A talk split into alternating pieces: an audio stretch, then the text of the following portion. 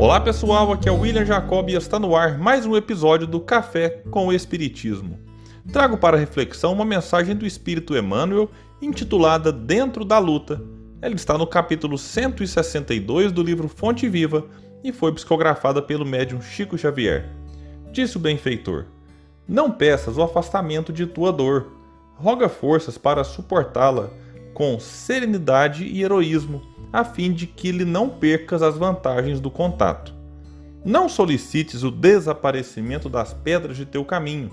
Insiste na recepção de pensamentos que te ajudem a aproveitá-las. Não exijas a expulsão do adversário. Pede recursos para a elevação de ti mesmo, a fim de que lhe transformes os sentimentos. Não supliques a extinção das dificuldades procura meios de superá-las, assimilando-lhes as lições. Nada existe sem razão de ser. A sabedoria do Senhor não deixa margem à inutilidade.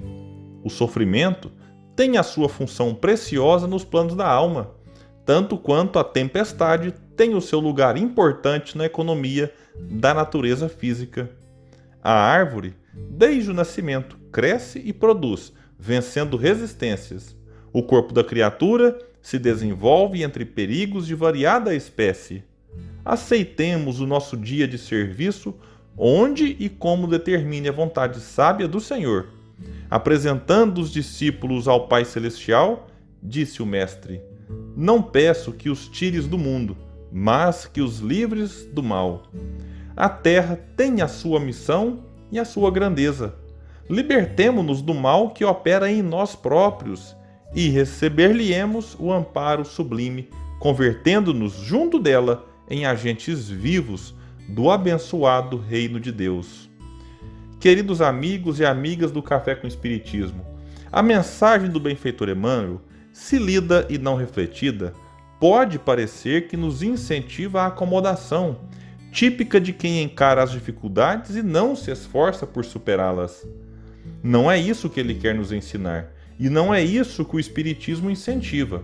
O convite que ele nos faz é para que olhemos as dificuldades com o olhar do aprendiz, daquele que tenta extrair de tudo alguma lição valiosa que possa acrescentar algo ao espírito imortal que somos. E aqui temos um ponto importante: não é o resultado em si que diz se teve ou não aprendizado e evolução mas a forma como lidamos durante a experiência vivida. Não conseguir o desejado não significa derrota espiritual. Pode até ser derrota material, em que o espírito aprende e avança. Vou citar um exemplo. Certa vez acompanhei um amigo que lutava contra uma doença cujo quadro era praticamente irreversível, como de fato foi. Depois da sua desencarnação, muitas pessoas diziam que a doença havia vencido e ouvi de uma pessoa próxima a ele que não, que a doença venceu o corpo, mas a forma como ele lidou com ela lhe dava certeza que ele saiu da existência vitorioso do ponto de vista espiritual. Não é ele ter ou não desencarnado, mas como ele viveu o processo até a desencarnação. Vale para esse exemplo e vale para cada um de nós, independente da situação em que nos encontramos seja classe social, orientação sexual, nacionalidade, religião, ou se estamos ou não doentes. É preciso fazer o esforço para que, superando ou não o obstáculo, aprendamos algo com esse obstáculo. Então, meus amigos e amigas, que os bons espíritos possam nos inspirar e nos fortalecer nos momentos difíceis, na certeza de que estes que velam por nós querem o nosso melhor. Por isso, é importante buscar neles o amparo para os momentos mais dolorosos.